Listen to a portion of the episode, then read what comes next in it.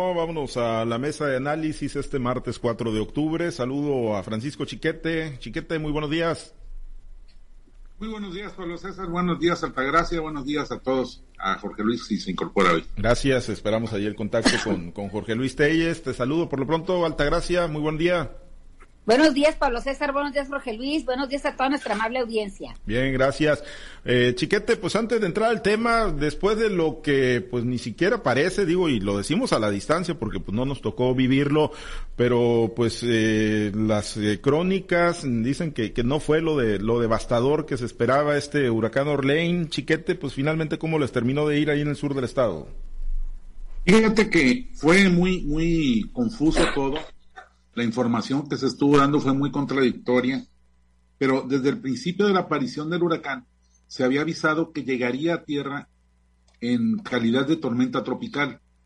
Luego ya se fue reforzando y llegó hasta categoría 4, pero por fortuna sí se cumplió esto de que iba a ser huracán muy de bajas dimensiones. En, en Escuinapa las cosas así estuvieron mal, no graves, no hubo costo de vidas, pero hubo más de 300 familias desplazadas, hubo áreas de inundación muy, muy severas en los poblados costeros de Rosario también. Acá en Mazatlán, Villa Unión y Barrón fueron los poblados más, más afectados, que son los más cercanos a la costa del lado sur. Entonces, en términos generales no fue tan grave, pero yo te insisto, ya se había dicho desde el principio que era un huracán de corto o, un fenómeno de corta intensidad. Sin embargo, pues estuvo variando como variaron los, los rumbos. En algún momento se, dijo que iba a pegar al norte de Culiacán, entre Culiacán y Angostura. Varias veces se dijo que directo a Mazatlán. Y finalmente se, se degradó y llegó a, esta parte del sur. El problema más serio en este momento es la, la electricidad en Escuinapa y en estos poblados que te comentaba de las partes costeras de Rosario y de Mazatlán se espera que, se reparen pronto, pero hoy no vimos la movilidad previa que se da en otros casos de huracanes por parte de la CFE. Cuando está anunciado que es inminente la llegada, empiezan a concentrarse camionetas y grúas de toda la, la región noroeste y esta vez no vimos nada de eso. No sé si se estacionarían en las afueras de la ciudad, pero yo creo que no hubo. Yo creo que la, la pureza franciscana nos está, nos está pegando también en ese renglón. Fíjate que sí, sí estuvieron, chiquete, nosotros tenemos eh, datos, ¿no? De, de, gente que fue de aquí del norte del estado y, y sí estuvieron, ¿eh? eh por allá en, en, la periferia, como bien lo apuntas, ¿no? Estuvieron por allá, eh, pues en la zona, pues hay, hay, hay un hotel, no sé si lo conozca, el Descanso Inn, en, en pues allá las periferias, ¿no? Pero sí, sí estuvieron concentradas varias eh, unidades, ¿no? Ahí precisamente para tratar de atender rápidamente. A lo mejor ellos sí sabían que no era de grandes dimensiones. A lo mejor. Porque antes esas movilizaciones se notaban.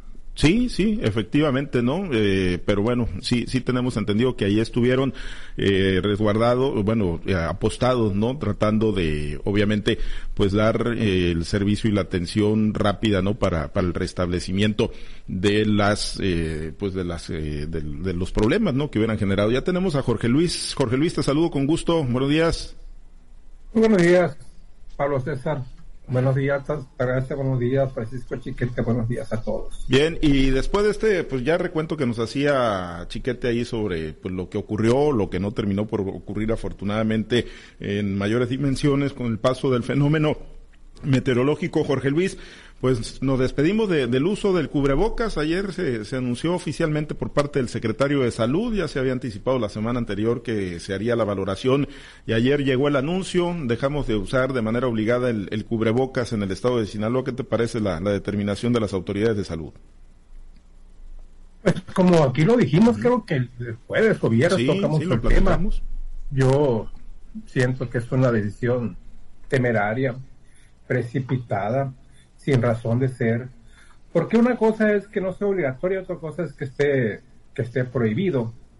Yo siento que habrían de, el llamado debería ser a que el cubreboca no, no, no es obligatorio, pero tampoco está prohibido. Entonces que la gente lo use, lo use este, pues a su, a su conciencia. Y yo creo que mucha gente sí la va a usar bajo ese criterio, a su conciencia, porque hay dos, muchas personas que suponemos, pensamos, estamos seguros que esto no ha terminado, que viene una época difícil como es el, otoño, el invierno, en el que esta clase de padecimientos respiratorios se agudizan. Y si no, pues ahí está el ejemplo del año pasado. Acuérdense que el año pasado, a fines de octubre, apareció el Omicron, eh, surgió, tomó fuerza en noviembre, se intensificó en diciembre y en enero todos estábamos contagiados. Difícilmente una persona que no, que no se contagiada de Omicron en enero y hacia fines de febrero, a mediados de febrero comenzó a, a descender los casos. Mm, yo siento que es una decisión muy temeraria y que no se toma en el tiempo adecuado porque estamos ya terminando, ha terminado el verano, comienza el otoño, las mañanas aunque no lo parezca, comienzan a ser frías, comienzan a ser más húmedas, comenzamos a ver la neblina propia de esta época del año, y eso, eso impacta en el sistema respiratorio de las gentes, más en los que ya somos de la tercera edad hacia arriba. Yo siento que la restricción, mejor dicho, la libertad del no uso del cubreboca debería de verse limitado a espacios públicos, a jardines, a áreas abiertas, pero no en centros, este, en espacios cerrados, no en teatros, no en cines. Yo siento que los estadios, y te lo pongo porque pues ya viene la temporada de béisbol en la que más de mil gente se congrega en los estadios de Sinaloa y conviven butaca con butaca. Ahí no, a mi, desde mi punto de vista, el riesgo no es tan alto, aunque sea una conglomeración, porque son espacios muy abiertos en los que circula libremente al aire. Esto reduce, reduce el riesgo de, una, de un contagio de coronavirus. El propio secretario de Salud lo dijo, el hecho de que se haya de que no sea obligatorio su cubrebocas no quiere decir que no vaya a haber casos. Puede que sí los haya, pero no será, se puso los antes de espinarse, no será porque se esté prohibiendo el uso de cubrebocas. Para mí es una medida pues no es una medida, es como el horario de verano, o sea, tenemos muchos más problemas en qué ocuparnos que en, ver quién usa y quién usa cobreboca, quién le gusta levantarse temprano, quién le gusta levantarse tarde, quién le gusta que oscurezca hasta las nueve de la noche, como pasa en horario de verano, quién le gusta que amanezca a las cuatro o cinco de la mañana, como, paso como pasa con el nuevo horario, que ya va a quedar de por vida hasta que venga otro presidente y lo borra de un plumazo, como lo acaba de hacer López Obrador. No son temas así tan de fondo como para que sean objeto de una discusión científica si usas o no el cubreboca de manera obligatoria. A mi juicio, a mi juicio, una decisión muy precipitada, muy temeraria, que puede traer impactos en un repunte de, contagio. Claro que a nivel federal, López Gatela está celebrando la decisión, porque ellos nunca fueron proclives a que se usara el cubreboca. Aquí en Sinaloa, pues tenemos eh, pocos casos, pero los casos que, que, dicen que no hay se contradicen claramente con, con, otras versiones. Yo tengo versiones de que sí ha habido muertes, de que sí hay, hospital, sí hay hospitalizaciones, sí hay casos, quizás no tan, tan, tan agudizados como en, como en ciclos anteriores, pero sí los hay, incluso muertes, ¿eh? muertes por, por coronavirus y gente que incluso tiene su esquema y sus refuerzos completos. Yo creo que estamos cantando victoria antes de tiempo, tal como el que metió un gol y se lo, anula el bar. No cantes victoria antes de tiempo. Y yo siento que es lo que se está haciendo de parte del gobierno del Estado. Eh, deberían de haberse puesto más restricciones. Son restricciones muy pocas. El que, se lo, el que lo usen en los hospitales, las personas, eh, las personas que tengan este, alguna enfermedad y creo que son todas las restricciones. Pero tú puedes llegar ahora a un teatro, a un cine, quitártelo y nadie te tiene que decir que te lo pongas, a no ser que sean que sean órdenes internas de la empresa a la que tú estás visitando. Insisto, temerario y audaz esta decisión del gobierno del Estado. Bien, pues eh, temeraria. Ayer, ayer nos decía Chiquete, eh, Héctor Melesio Cuen, platicamos con él ayer anoche en Guardianes, y, nos decía, pues es que no se puede decir que, que, se retira el uso obligatorio del cubrebocas porque nunca fue obligatorio, y nos recordaba que el PAS en su momento presentó una eh, iniciativa al Congreso para darle esa categoría de obligatoriedad al uso, pero bueno, al final de cuentas dice, pues eh, la temporada de frío, no es quizá lo más recomendable, pero no se atrevió a calificarlo obviamente como, como un error. Chiquete, ¿tú crees que sea temerario y que no sea el momento para, para despedirnos del uso del cubrebocas? Sea obligatorio, ¿no? Pero bueno, despedirnos del uso de este eh, eh, implemento. Yo, creo, yo creo que sí es temerario, yo creo que es una, una medida adelantada que tenían que haber esperado a ver cuáles eran los primeros efectos del cambio de estación en la incidencia. Mira, eh, todavía en estos días en que los mazotlecos hacemos tour por las tiendas, en estos días previos de, de, ciclones, me tocó ver incluso hay supermercados que siguen dando el gel, que siguen vigilando que entres con el cubrebocas, que lo tengas, que lo estés usando mientras estés adentro. Yo creo que eso no le estorba a nadie y, y creo que un anuncio como el que hizo el gobierno de Sinaloa pues alienta a que se dejen de tener esas medidas.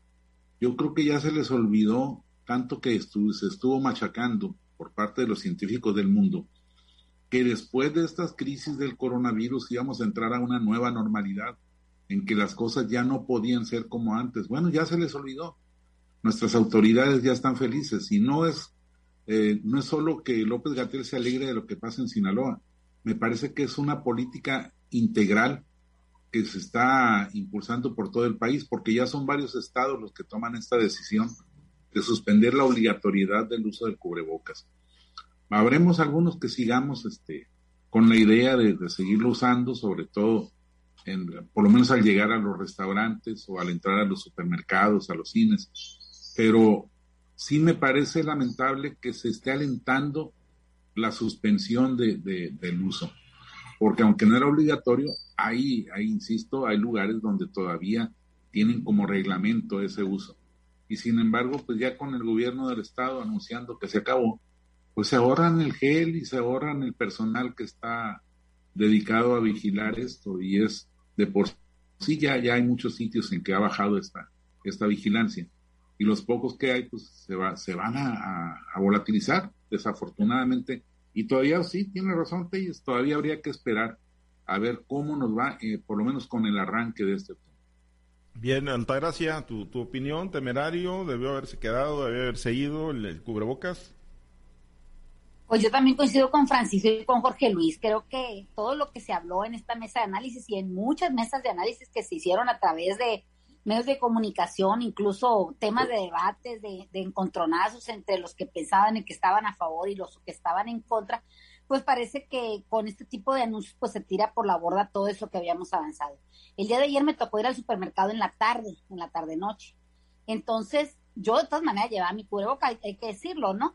Este, pero al llegar adentro del supermercado, te das cuenta cómo la gente en una especie de algarabía, incluso andaban como enfiestados, toda la gente, la mayoría de la gente sin cubrebocas y de alguna manera se sentían como, como felices. Y quiero decirte que al entrar y que, que yo veo todo este tipo de cosas, sí me da una sensación de temor de ver tanta gente sin cubrebocas, quizá ya quedamos dañadas o, dañados eh, este, de manera cerebral o algo, ¿no? De, de, que fue tanto el, el, terror, el miedo que le tenemos a esta enfermedad por lo que, por lo que vimos que pasó con mucha gente conocida que, realmente no sé cómo se atreven todavía en lugares tan cerrados como un supermercado, y no quiero decirte que era un gran supermercado, supermercado de esos de colonia que son, que son chiquitos, este, cómo estaban hombro con hombro, cómo, cómo estaba la gente, te digo, en un ambiente como de fiesta porque no traían el cubreboca. Me parece que, que sí debemos de, de, pensarlo dos veces antes de ingresar a lugares cerrados donde hay alta concentración de personas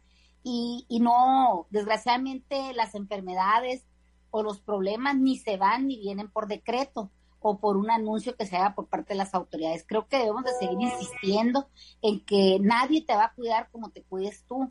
En este caso, el uso del cubrebocas creo que, que debería ser una medida que, si bien es cierto, no puede ser obligada o no puede ser, no puede ser sancionado porque no lo uses, sí creo que se debería de seguir fomentando el uso, no nada más en espacios este como hospitales o quizás en las en, la preparación de alimentos o una cosa así, sino en espacios cerrados cuando estás conviviendo hombro con hombro, o sea, debemos de tener la mayor restricción todavía porque sabemos que las gotas de saliva aún con el cubrebocas pasan y no podemos tener la certeza de que porque ya se dijo un anuncio este de la autoridad sanitaria, que ya no puedes, ya no debes de usar cubrebocas, pues, pues no lo quitemos de la noche a la mañana. Creo que se deben de seguir manteniendo por protocolo o, o por, por lo menos por conciencia el tema del uso de este, de este artefacto, instrumento, no este aditamento. Creo que muchos de los que tuvimos la, la desgracia de contagiarnos de COVID, aunque algunos fuimos asintomáticos, pero vimos cómo otros miembros de la familia sí la pasaron verdaderamente mal, sí la piensas dos veces para acudir a un lugar eh, como un súper, como una tienda de conveniencia o como lo que sea, sin el uso del, del tan, tan denostado cubrebocas. Creo que en la conciencia quedará lástima que cuando estamos enfermos parece ser que se nos olvida que pudimos haberlo evitado, no nada más en esta enfermedad, sino en muchas otras, y creo que a veces es hasta en cierto grado irresponsable el, el hacer una fiesta por el, no usar este artefacto, como si realmente nos costara mucho el hacerlo cuando sabemos que lo que estamos postergando es la llegada de una enfermedad y lo que estamos este, fomentando es la salud de los ciudadanos. Me parece sí un poco este, aventurado el hecho de que digas por decreto ya no se usa cuando no tenemos todavía ciencia cierta si la enfermedad en realidad se va a ir o, o, ya de verdad la tienen controlada o tienen en, en, su poder, la verdad, los medicamentos que, que vimos que fue el peregrinar, que fue lastimosamente la pérdida del patrimonio de muchas familias, el tratar de preservar la salud de personas que se, que se contagiaron y que vimos que el sistema de salud nunca estuvo preparado, ni las autoridades, para hacerle frente a esta pandemia que causó tanto dolor en las familias mexicanas. Bien, bueno, pues ahí está, que lo use, que, que lo... lo Pablo César, sí. nomás imagínate en, en los estadios a la hora de la mentada umpire. Ah, bueno. ¿Cómo van a volar las pues, y al momento de las porras, pero eso no lo ve Jorge Luis. Jorge Luis dice, no, ahí estamos al aire libre, no están cachetito con cachetito y no se voltean y se gritan con ron. Y, ¿eh? No, no, no, pues sí, pues es que en los estadios. Ah, yo estoy arriba en mi. A gusto. Ah, bueno, pues sí. Pues sí, pues un, aficionado fifí, un aficionado fifí al béisbol. Tengo como cinco años que no voy al béisbol. Bueno, pero vas a ir esta temporada ya. Bueno. Y este año menos. A, ver a Joey Meneses vas a ir. Pues a verlo ahí. No, hombre, resulta que Culiacán no ha contratado a ninguno de los estelares. ¿Por qué crees que no han venido? Mm, mira, pues, ¿y eso se le acabó? ¿Eh? ¿Se le secó la chequera o qué? Pues, ah, pues hay que preguntarle al, al Bueno, pues tú, tú debes de traer información privilegiada. ahí. Se me hace que ya te, ya te, ya, te, estás dando, ya, ya te estás derrotando y no, no han cantado el play ball, hombre. En, en no, ya te, ya te estás dando. Es una actitud de derrotista ahí para los tomateros de Culiacán. Sí, se, está poniendo el guarache. Ya, ya se está poniendo el guarache. Oye, Jorge Luis. Está como las lesiones del América. Oh, pues no, nosotros vamos viento en popa rumbo al campeonato, volando, volando muy alto las águilas del América. Esperemos que no nos tumben allá de lo más alto donde andamos rapidito. Eh, Jorge Luis, pues ayer otro, otro intento del presidente López Obrador, dice por contener la inflación, una nueva versión de este PACSIC o PASIC, el paquete contra la inflación y la carestía. Ahí se suman varios empresarios, va por cierto en la lista Jesús Vizcarra Calderón de, de su carne y bueno, pues le quieren bajar por lo menos unos 100 pesitos, ¿no? A los productos de la canasta básica, bajarle 8% y contener eh, la, la inflación, Jorge Luis, con algunas alternativas ahí para quienes están sumando, que tienen que ver ahí con licencias para poder importar y distribuir alimentos sin mayores restricciones. ¿Cómo, la ves? ¿En este sí la van a atinar, Jorge Luis, o pues otro, otra bala de salva que va a estar disparando el presidente? No, hombre, ¿qué le van a atinar?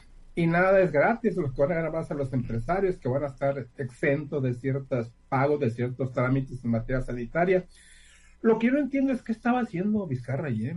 Si los productos de Vizcarra son carísimos incluso para la gente de, de, nivel medio. O sea, ¿qué va a pensar una persona que gana un salario mínimo? O si tú quieres dos o tres salarios mínimos en comprar un corte de los que vende Vizcarra. Ni así se lo rebaje a la mitad de precio, van a alcanzar a, comprar esa clase de productos. Los productos de Vizcarra son caros, el pollo, el pescado, la carne, ni se diga. Todo lo que es de Vizcarra es caro. Y no es que sea caro, sino es que está pensado en un segmento de la población de, de buen poder adquisitivo entonces yo no, sé por qué tiene que estar ahí en ese, en ese plan, que por cierto, no he visto todavía, no he escuchado a nadie que hable bien de ese nuevo proyecto del presidente. Desde este momento se anticipa un soberano fracaso. Si el anterior lo fue, dicen que este va a ser peor todavía porque, pues, eh, para empezar, lo que se está buscando que se mantenga de precio son los productos y ya te están recomendando que no comas frijol bayo, que, que comas frijol negro, que no comas atún en, aceite, que te lo comas en agua, que no que compres eh, tortilla en el súper que cuesta 6, mm, 7 pesos. más barata. Entonces, este, pues, eh, ¿cuál es la novedad? Digo, aparte, pues se mantienen los mismos 24 productos que ya estaban enlistados.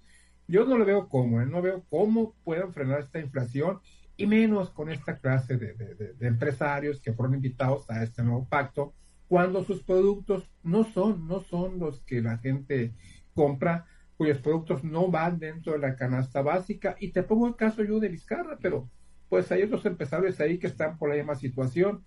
El plan es que, me imagino que el gran deseo de López Obrador es que la inflación no rebase los, los, dos, los dos dígitos al último de diciembre empezar enero, ¿no? Con borrón y cuenta nueva y para febrero hacer una, una nueva evaluación de qué está pasando. En mi punto de vista, no veo yo un solo elemento que permita garantizar un bajo porcentaje de éxito en cuanto al control de la inflación. Sí, Sí, eh, pues digo, tratar de contenerla, ¿no? Por lo menos antes de que llegue la, famosa cuesta de enero, chiquete, y bueno, pues a lo mejor no alcanza, ¿no? Para comprar un corte de los de su carne de Vizcarra, pero unas latitas de atún de las de tu paisano Leo y Carranza, pues sí, que también está sumado. Sí, sí. Aunque es más bien es paisano tuyo, ¿eh? Sí, allá en Bamoa, ¿no? Bueno. es de Bamoa. De Bamoa. Avecindado en Mazatlán y muy destacado aquí en Mazatlán, pero es, eso es guasabense de origen. Mira, eh, la inflación va a seguir creciendo todavía el año próximo. No hemos alcanzado el techo. Todos los especialistas, incluso el Banco de México, la Secretaría de Hacienda han advertido que el año para el próximo va a seguir creciendo la inflación, que vamos a, pasar de los 8.13 o 8.7 que, que, que se han medido hasta este momento. Y entonces quiere decir que si vamos a subir todavía, si vamos a andar rascando los nueve y medio, nueve y fracción para el 2023, quiere decir que los alimentos que son más caros que el resto de, los productos de consumo, pues van a andar por encima de los dos dígitos. Y eso no, no, se, no se puede evitar. ¿Creen que por allá del 27 podamos alcanzar la, la inflación del 3% que se propone el Banco de México? Y que es la meta también, por cierto, en los Estados Unidos y en Europa pero el hecho es que va a seguir encareciéndose todo. Estos son paliativos que a lo mejor en algo sirven, pero mira, parten de, bases falsas. Hablan de que la tortilla cuesta 21 pesos. ¿En dónde? No hay un solo lugar, excepto los supermercados grandes, que te vendan la tortilla en menos de 24 pesos y hasta 28. Por lo menos acá en, en esta región así están. Y he estado yo haciendo monitoreos y también por otros lados que es cierto, la de los supermercados vale más barata, pero es muy mala calidad de tortilla. La gente, pues sí, teniendo hambre, hay que ahorrar, pero, pero no es. Y además, no solo los, los mercados grandes venden, las tiendas chicas que ponen de, de así este casi de conveniencia un poquito más arriba, no venden tortilla o no la venden del día. Entonces, pues no llega ese beneficio a nadie. Y así como eso sacan otras cuentas, con lo que mencionaba Telles, el, asunto de los cortes de carne, pues ¿quién va a ir a comprar tibones? ¿Quién va a ir a comprar sirloins y todo eso? Y si, si hasta la carne molida de, Vizcarra eh, es mucho más cara que la que venden en las carnicerías, y eso ya es mucho decir. Y, bueno, pues uno entiende que sea calidad y que, que, el empaque está muy bonito y que la mercadotecnia y que los lugares donde lo venden, pero, pero el caso es que están fuera del alcance de la sociedad. Yo creo que algo, en algo benefician, un poco se controla el precio del huevo, un poco el precio del frijol, pero pues si ya nos dijeron que lo tenemos que comer negro en lugar de peruano, pues no, no avanzamos porque hay zonas del país muy importantes en las que no existe la cultura gastronómica. Mis hermanas, por ejemplo, mis hermanos detestan el frijol negro, no sé por qué, pero eh, pues nos, nos acostumbraron al, frijol azufrado toda la vida. Y ellos a su vez lo han hecho con los hijos. Entonces no es fácil que, funcione esto que están planteando. Lo están haciendo desde un punto, de vista muy teórico, pero la realidad es, es otra y, así nos va a seguir yendo todavía el año que entra. Bien, pues eh, un, un, minutito, eh, Altagracia, para despedirnos y dejamos abierta la posibilidad de seguir platicando porque si es muy amplio. Eh, ¿Tú tampoco crees que, que vaya a funcionar como muro de contención contra la inflación? lo que lo vuelvo a reiterar, no se, estas cosas no se pueden bajar por decreto. A mí lo que me parece más grave es el anuncio que hacen de la eliminación de los permisos, de las revisiones, de los de los certificados de sanidad que que parece ser que los van a eliminar, nos van a contaminar con productos de cualquier parte porque el empresario no tiene conciencia de lo que es la sanidad en el campo, lo que es la sanidad en los en el ganado, lo que es la sanidad incluso en la pesca. Eso es lo que me parece más grave. Vamos a, vamos a, traer este producto de donde sea, de la calidad que sea, solo por contener la inflación que se ha dado quizá por malas políticas económicas. Eso es lo más grave. Eh, si nos traen, por ejemplo, frijol de mala calidad, van a tumbar el mercado interno que ya de por sí estamos en los celos. Van a empezar a traer maíz transgénico o quizá que tiene mucho tiempo ya embodegado, fumigado, que también viene a darle al traste a la salud de los mexicanos. Van a traer camarón de Ecuador que mucho, que ahorita que está la pesca, por ejemplo, del camarón, la captura de camarón, también le van a venir pegando en, a todo lo que es el mercado. La sanidad del ganado, que vayan a traer eh, ganado contaminado de Sudamérica, cuando todavía no tenemos, por ejemplo, en Sinaloa un estatus sanitario que nos permita competir con mercados internacionales.